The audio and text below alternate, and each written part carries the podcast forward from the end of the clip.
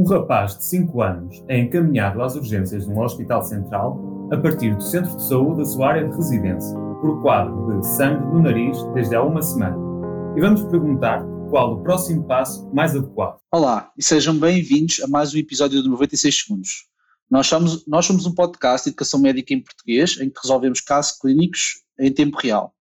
Hoje tenho comigo o André Pita, membro da equipa Med Apprentice, e um no, uma recente adição à equipa dos casos clínicos, o Pedro Teixeira, ex-aluno da FMUP e atual concorrente para a Prova Nacional de Acesso de 2022. Seja bem-vindo, Pedro. Muito obrigado, é um prazer estar aqui, principalmente agora nesta fase já a preparar para, para a PNA, aqui nesta fase da luta. E é sempre mais especial resolver casos nesta, nesta altura do campeonato. Seja bem-vindo, Pedro. Olha, cá estamos também para tentar ajudar neste caminho certamente está quase a chegar ao fim, mas vai ser excelente. Vamos ver este próximo caso. Queres fazer as honras? Queres começar a ler? Claro, vou começar.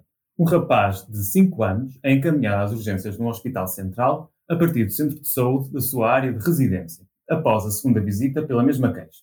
Os pais descrevem que, desde há uma semana, a criança tem desenvolvido um quadro de sangue a pingar do nariz, SIC, mas que passa após 1 um a 2 minutos, e pequenos pontinhos na pele, SIC mencionam que é uma criança muito ativa, gosta de andar de bicicleta e correr no parque e que joga hóquei em patins na equipa que o pai treina. Tem notado que algumas vezes chega a casa com a roupa com sangue seco e que a criança diz que caiu na escola ou no treino. Refere também que ao lavar os dentes tem notado pequenas hemorragias das gengivas. O menino anda na escola e os pais dizem que os colegas de turma têm andado todos ranhosos, SIC e que notaram que a criança também andou com tosse e corrimento nasal há cerca de 4 semanas. Teve um desenvolvimento adequado até à data, sem antecedentes relevantes. Não faz medicação habitual e tem o Programa Nacional de Vacinação atualizado. Trata-se de um menino com muito bom estado geral, pressão arterial de 110 por 80 mm de mercúrio e o pulso é de 89 batimentos por minuto. A frequência respiratória é de 20 ciclos por minuto e a temperatura timpânica 37 graus. Ao exame objetivo, destacam-se múltiplas lesões cutâneas dispersas que não branqueiam com a pressão, hematoma do joelho esquerdo, sangue seco nas narinas e lábios e pontos vermelhos no palato mole e bochechas. Não se palpa hepatosplenomegalia nem adenopatias. Foram colhidas análises que se transcrevem hemoglobina de 13,2 gramas por decilitro, leucócitos de 8 mil, 60% neutrófilos, plaquetas 22 mil, teste de direto negativo, esfregaço de sangue periférico sem agregados plaquetários, plaquetas de dimensões normais. Qual o próximo passo na abordagem desta criança?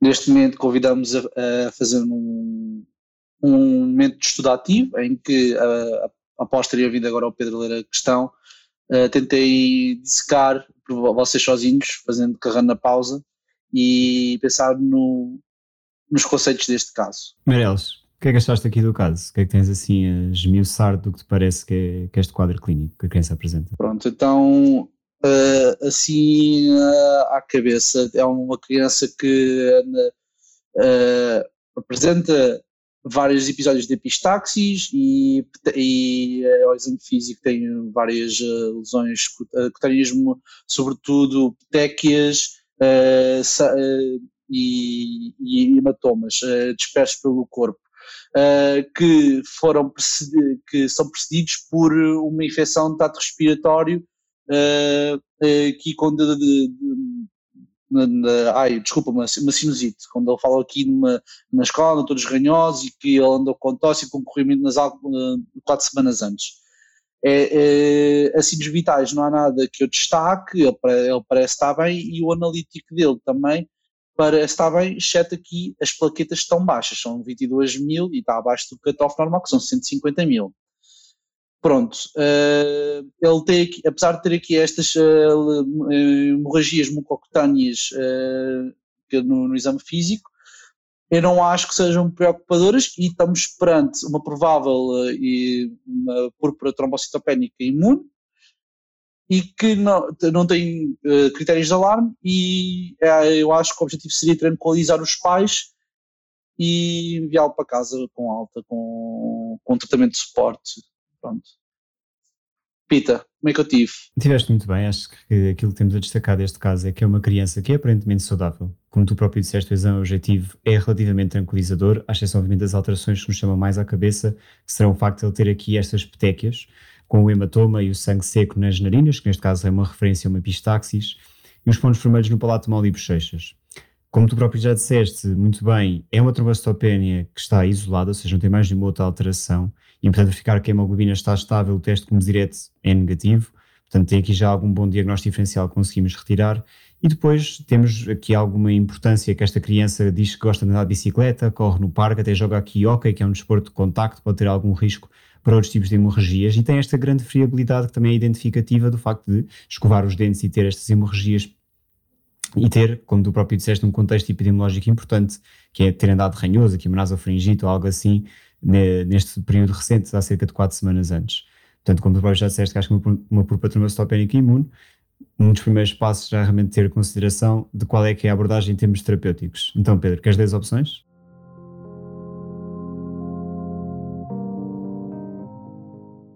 Opção A. Realizar transfusão de plaquetas.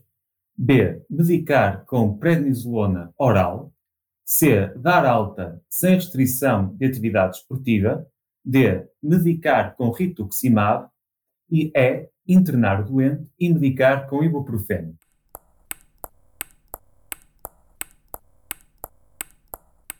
Então, Meireles, dadas estas opções, o que é que fazia mais sentido? Epá, uh, obrigado Pedro, obrigado André pela pergunta. Eu já não tinha muito contacto com pediatria há muito tempo e uh, tenho que dizer que uh, foi uma pergunta assim um bocado mais, que me deu um bocado mais em xeque. Mas eu diria, eu diria que mantinha a minha, a minha resposta de dar alta sem restrição de atividade esportiva, porque não tenho nenhum critério de alarme para, para internar o doente ou para realizar, realizar algum, alguma atitude terapêutica pronto, transferir plaquetas eu acho que não, não tem indicação neste rapaz, eh, ele tem na circulação anticorpos que iam rapidamente ligar-se às novas plaquetas que íamos dar, portanto não ia fazer, não fazer grande efeito, ia padecer do mesmo mal ainda, não estamos a tratar etiologicamente. Um, medicar com prednisolona oral, não acho que tenha indicação neste caso de uma terapêutica e eu não, eu não, não acho que seria equacionar neste caso. Uh, rituximab, se calhar como última linha, caso fosse uma coisa muito flórida, com de gravidade e que fosse difícil de controlar. Internal doente medicar com ibuprofeno, uh, não tem critérios de internamento deste doente e medicar com ibuprofeno, não, eu acho que não, não, não faria grande, grande sentido. Portanto, apostarias na C, seria isso? Sim, sem dúvida. Ora, o Pedro também já tinha dito, e a pergunta é assim um bocadinho mais mesquinha, digamos assim. Uh, a opção mais correta neste momento, quando diz o próximo passo seria mais adequado, seria na realidade medicar com prednisona oral. Porquê? Porque ele na realidade já tem um subtipo de uh, características importantes. Certo, ele tem hemorragia que não é muito importante, mas ele tem petequias no palato mole, tem petequias a nível da boca, que já são vasos muito mais pequenos e com maior risco hemorrágico. E depois há uma outra coisa ainda mais importante, que mesmo que não soubessem o que é que era, é que dar alta a uma criança, sim, neste caso era, era para ter alta, mas com restrição de atividade esportiva, porque ela até faz um desporto que tem um alto risco de contacto, e nomeadamente aquilo que se quer prevenir mais é a friabilidade dos vasos cerebrais, ou seja, nós, o que nós queremos prevenir é que haja uma hemorragia intracraniana. Portanto, por isso é que a C não estaria tão correta nesse contexto. Poderia argumentar-se que a restrição de atividade desportiva não tem que ser obrigatoriedade, mas sim usar uh, proteção. No entanto, a proteção nunca vai ser totalmente impeditiva de haverem lesões. Pode reduzir o risco, mas nunca vai ser, obviamente, totalmente eficaz nesse contexto.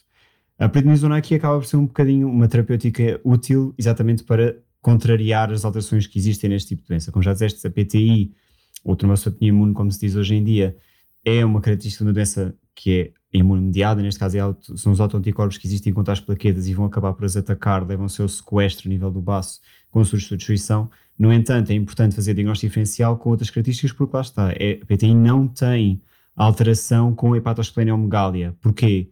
O que tu verificas é que apesar de haver sequestros, eles são destruídos rapidamente, já eles são, os paquetes neste caso são fagocitadas e destruídas, mas não há uma hiperprodução, não há aqui uma destruição hematológica que leva a que haja uma escassez da medula, então não tem que haver uma necessidade de hematopoia secundária. Se fosse fazer uma biópsia, sim, estas crianças vão ter um aumento de, dos, uhum. de, de, das células produtoras de plaquetas, em que seria aí sim mais identificativo do PTI, mas não vai ter as alterações hematológicas que poderiam explicar a necessidade de, como por exemplo, uma falência da medula, que houvesse necessidade de uma hematopeia secundária.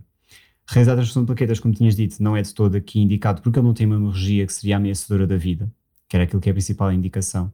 O rituximab é uma segunda linha uhum. terapêutica, uhum. portanto, era doentes que já são refratários à terapêutica com prednisona ou a outro tipo de primeira linha terapêutica que seria imunoglobulina. Porque é que a imunoglobulina não é tão usada? Porque a prednisona é muito barata e tem um perfil de segurança melhor do que a imunoglobulina endovenosa.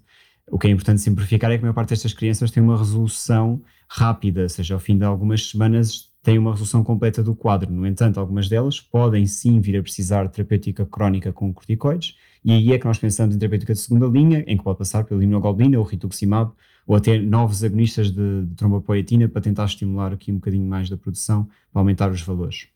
Porque internar, dizeste corretamente, não era todo para esta criança, mas porque é que o ibuprofeno é que é a parte também que está errada nessa resposta? Tens mais ou menos ideia?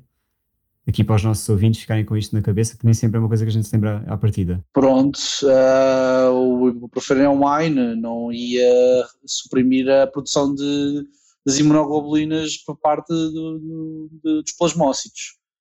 Eh, eu acho que. Exato, e, pelo, e por ainda adição, tem um risco de causar trombocitopenia associada. Há vários fármacos que podem ser causadores, neste caso, indutores de trombocitopenia, em que se incluem, por exemplo, os beta-lactâmicos, anticoagulantes como a heparina, com, a trombocitopenia associada à heparina, e também os AINES. Daí que seja este fármaco que está aqui nesta pergunta exatamente para suscitar esse interesse, o porquê de estar aqui, porquê de estar errado, era exatamente por isso. Tens que, parte da terapêutica conservadora, que é das primeiras linhas para a maior parte das crianças, é exatamente evitar o desporto de contacto, passaria por evitar a terapêutica anticoagulante e com efeito antiplaquetário, seja antiagregantes, seja o paracetamol, porque também tem, também tem esse risco, seja os AINES e antibióticos. E depois passa também, obviamente, por fazer um controle regular dos valores, neste caso das plaquetas, portanto, fazer hemogramas de controle e também fazer um controle dos riscos hemorrágicos, nomeadamente nas raparigas, por exemplo, da menstruação e epistaxis que estes doentes acabam por ter e que podem ter, obviamente, colocar em risco de vida estas crianças. Alguma coisa que queiram mais discutir? O que é que acharam? Pedro, do teu estudo que está muito mais atualizado que o nosso. Sim, estás muito mais atualizado que Claro, mas nesta fase de estudo creio que Creio que uma coisa a destacar nesta pergunta é mesmo técnicas de realização de exame e mesmo de ler as opções. É óbvio que perante um quadro destes, dar alta seria muito tentador. Aliás, ao olhar para as opções, ver aquele, aquele início, dar alta, é, é muito fácil uma pessoa escolher aquela opção, porque efetivamente nós vamos dar alta uh, a este jovem. E, uh, é, só que sem restrição de atividade esportiva. Porquê? Porque se nós relermos agora a, a vinheta, reparamos que é um rapaz que anda de bicicleta, que pratica hóquei, que são, são ambas situações com elevado risco e que numa criança que tem uh, uma trombocitopenia tão marcada pode efetivamente levar a, a, complicações, a complicações graves. E também é interessante falar um pouco sobre, sobre esta patologia, visto que tem, neste caso, o contexto dos colegas que, estão, que, que estiveram todos todos ranhosos, de acordo com a, a descrição dos pais, ou tiveram com um quadro de infecção viral. No entanto, também pode ocorrer, por exemplo, após a toma de, vacinas vivas, uh, que é também um, uma certa pista que pode ocorrer em alguns, em alguns casos. Uhum, exatamente. E também é importante. Pois, aí está, a Vosper. E se calhar traçar algum paralelismo como trataríamos um adulto nesta situação. Como é que, como é que vocês fariam se, se tivéssemos um, uma, um hemograma semelhante num adulto? Um hemograma, eu acho que aí trataria. É uma, pelo menos do que eu me lembro, abaixo das 30 mil plaquetas num adulto, ou uma hemorragia ameaçadora de vida, eh, é para tratar.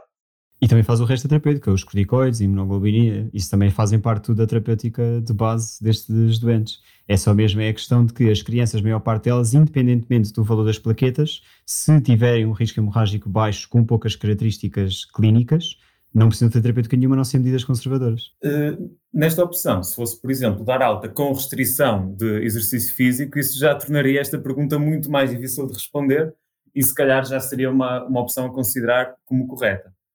Uh, e depois agora, pegando nessa parte da, da plasmafrese, seria na, na púrpura trombocitopénica trombótica, não é? Que também é um, é um diagnóstico diferencial uh, interessante já mais, já mais no adulto, mas que teria efetivamente outras manifestações, como a parte trombótica, o envolvimento neurológico, o envolvimento renal, que, que não é tão Tão, tão, não é tão, um quadro tão Exato, ligeiro e tens aqui esta, lá está, faltaria a anemia hemolítica com o cúmulo positivo nesse contexto, se fosse realmente identificativo da anemia hemolítica, que era, foi fixe, isso é uma coisa interessante. Pá, e por exemplo, também havia aqui outras coisas que podiam ter aparecido, por exemplo, se aparecesse a opção de realizar uma esplenectomia, vocês achavam que era uma coisa de primeira linha? Não, um tratamento tão invasivo como uma esplenectomia e mesmo até um rituximab, que já é por si um um imunomodulador um, bastante já numa linha mais avançada no, no tratamento. Exato, é isso. É sempre ponderar o que tu tens à tua frente das opções e o que é que te parece que é o mais sensato como primeira abordagem. Diz-me, Meirelles. Exato, mas como é que nunca seria, eh, um base nunca, nunca seria uma criança, assim, uh, sem, sem pensar duas vezes, porque depois ele ia incorrer muitos, muitos problemas. E, Pronto. Exato, exato. E para, para não falar também, agora estando já aqui a ponto, eventualmente se aparecer alguma pergunta das vacinas que são obrigatórias após as pandemias. Que é uma coisa que eles às vezes podem gostar de perguntar. Aquela, aquelas três. Não vá lá, olha, relembrando aquelas dicas para alguém que agora vai pensar quais é que são as vacinas a dar. Pronto, se tivesse que pensar.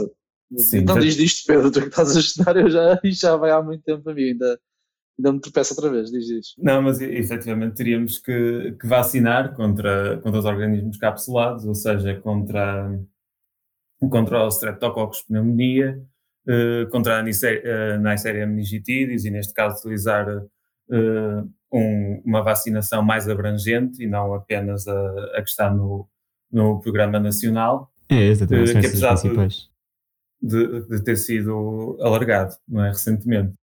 É isso. Tá, olha. E também a vacinação contra a gripe, não é? Que é, que é importante exatamente, exatamente. e que pode ser sempre sendo uma pergunta e ser a opção correta que, que podemos não estar à espera. Pá, obrigado, olha, foi, acho que foi uma muito boa discussão, obrigado por terem contribuído. Pedro, ser bem-vindo, foi assim um tratamento de choque. Sim. Primeiro caso é logo assim um caso destes. Sempre bem-vindo, Pedro. Claro, mas agradeço, acho que foi um excelente tratamento, acho que para começar foi assim um, uma dose de carga, não é? que, que é bem-vinda, principalmente nesta fase do estudo. Ok, malta. Mas, eh, mais uma vez, obrigado por nos terem ouvido. Uh, mais informações e o Whisperboard e a explicação dos conceitos essenciais do nosso, do, do nosso caso clínico estão disponíveis no nosso site em www.medaprentis.org. Temos também o nosso novo podcast, o Áreas Complementares, onde temos a Joana Bastos e a Carolina Gavancho que atacam assim uns problemas relacionados com a saúde mental, uh, e uh, dia a dia no que toca a para, para a PNA. Uh, ouçam, também está nas plataformas habituais onde está disponível em 96 segundos e também uh, vão ouvir os nossos colegas no Medicopatias uh, também nas, nas, mesmas plataformas, nomeadamente Spotify e Apple Podcast, que eles são brilhantes e têm sempre um, um conhecimento muito, muito mais uh, abrangente de uma especialidade não só do que toca ao, à, à especialidade em si, mas também ao dia a dia.